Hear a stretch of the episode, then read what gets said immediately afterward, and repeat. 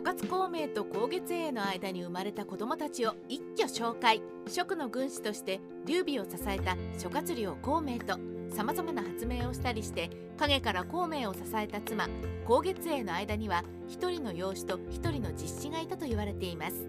正式に残る子供は養子一人実子一人養子諸葛京もともとのあざ名中心養子になってからのあざ名白村。次男を表す中から長男を表す白に変えたわけです。生没年204年から228年。以下夫婦のことを孔明孔夫人と言います。孔明が3個の例を受けて劉備のもとへ仕えるよりも以前に孔明と孔夫人は結婚していました。しかし夫婦の間には子供ができず孔明の兄諸葛金の次男を養子にもらいました。この時兄の諸葛金は呉の孫権に仕えていますので国をまたがって養子を迎えたことになりますがその辺りは国と一族の事情とは切り離して考えるようです。今日は最地豊かな若者に育ち父孔明と共に北伐に向かいます。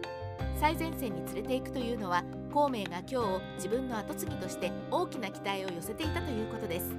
この時孔明は兄の息子に危険な任務を与えてしまったことを申し訳ないと思ったのか諸葛金に向けて今日には軍務の勉強をさせていますと手紙を書いています。しかし思いがけないことが起こりました。今日は25歳という若さで病死してしまうのです。実施諸葛戦あざな支援生没年227年から263年。孔明と孔夫人は結婚してから20年以上経ってから2人の間に実子が誕生しました。千の誕生は養子今日の亡くなる前年のことです。孔明は実子誕生を遠い赴任先で聞いたのかあざなには遠くを思う。支援と名付けました。この晩年に設けた息子を孔明は溺愛します。思わず兄の諸葛金にうちの子8歳だけどすんごい聡明でちょっと心配なんだよ。大器晩成の方が大物になるんだから早熟だとちょっとねなどという親バカぶり大発揮な手紙を送っています。8歳の時に父孔明と血に別れましたが千は文才に優れ賢く人々から尊敬される人物に成長しました。しかしながら263年蜀はついに滅亡の時を迎えます。義からは千に対し降伏をするならば好意に取り立てる旨を伝えてきますが千はこれを決して受けませんでした。かくして義軍との戦闘中に息子と共に戦死してしまうのです。孔明と孔夫人の間には養子の京と実子の千という2人の息子がいましたが今日は若くして病死。千は蜀の滅亡と運命を共にしてしまいます。それではその子孫たちはどうなったのでしょうか。諸葛京の息子諸葛藩。25歳で若死にしてしまった京にはハンという息子がいました。孔明はハンを自らの後継ぎとするつもりで育てたのでしょうが253年に5において諸葛金の長男諸葛閣とその一族が殺される事件が起こりました。これでは実の祖父である諸葛金の家系が途絶えてしまうということでハンは5に戻り諸葛金の後を継ぐことになりました。しかしどんな運命の皮肉でしょうか。ハンも父同様に若くして亡くなってしまいます。そこでその息子の諸葛健が諸葛金の後を継ぐことになりました。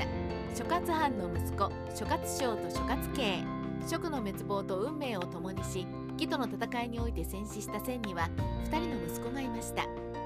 長男将はこの時父と運命を共にし世を去ります。蜀が傾いたのは高校の戦王を止められなかった俺たちの責任だ。このままおめおめ生きてはいられまい。と叫んで義軍に突撃し華々しい戦死を遂げたと言われています。ですが次男 K はまだ子供であったためにこの戦に参加していませんでした。K は成人してから秦に仕えその子孫は今でも浙江省蘭渓市の諸葛八家村に暮らしています。孔明と孔夫人の間には養子の京都実子の千という2人の息子がいましたがその他にも諸葛海という息子に諸葛家という娘さらに千には質という子供がいたという話があります。諸葛中武功文集という書物18世紀に中国を治めていた新王朝の考古学者で長寿という人が記した諸葛中武功文集という書物にその名前は記されています。これを史実と捉えるには甚だ疑問があります。何せ三国時代から1500年近く経った後で付けられた注釈なのですから。現代の私たちが卑弥呼には実は息子がいたんだよ。と書くようなイメージではないかと思われます。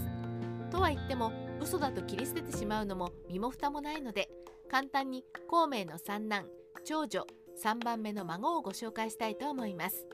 諸葛会孔明の三男秦の時代になり昔の名人たちの末裔を集めようという知らせがあり諸葛一族もこれを受けたのですが諸葛亮の三男であった諸葛会はこれに応じませんでした。甲の居場所を突き止め禄を与えると言ったところ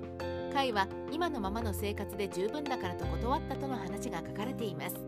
この辺の謙虚で賢そうなところは父孔明を彷彿とさせる人物ですね。諸葛室孔明の実子諸葛遷の三男蜀の滅亡の時龍禅の子が義に下るのを拒んだためそれに付き従って孟獲と祝友の子供孟久を頼っていき南中県水晶に暮らしたそうです。諸葛家孔明の長女生徒にある長信館という道教寺院に入り修行を積んで仙女となり昇天したとも言います。もうここまで来ると伝説レベルですね。甲斐やかが実在の人物であったとしても母は年齢的に皇夫人ではなかったのではないかと思われます。諸葛家については大層な美人だったという説もありますので不美人で有名な皇夫人の子ではないという設定なのでしょう。そうすると孔明にも美人の妾がいたという想像につながってしまい話が収集つかなくなりそうです。今回はこの辺にしたいと思います。